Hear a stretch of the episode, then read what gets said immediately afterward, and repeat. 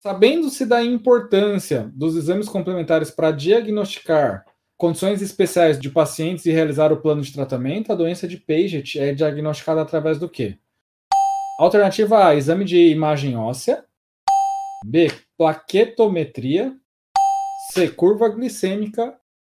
Ou D, hemograma. O que, que vocês responderiam? Essa é uma questão extremamente simples, né? Doença de Paget é diagnosticada através da imagem, exame de imagem óssea. Não tem nem o que pensar. Não dá para ficar pensando em outras possibilidades. Né?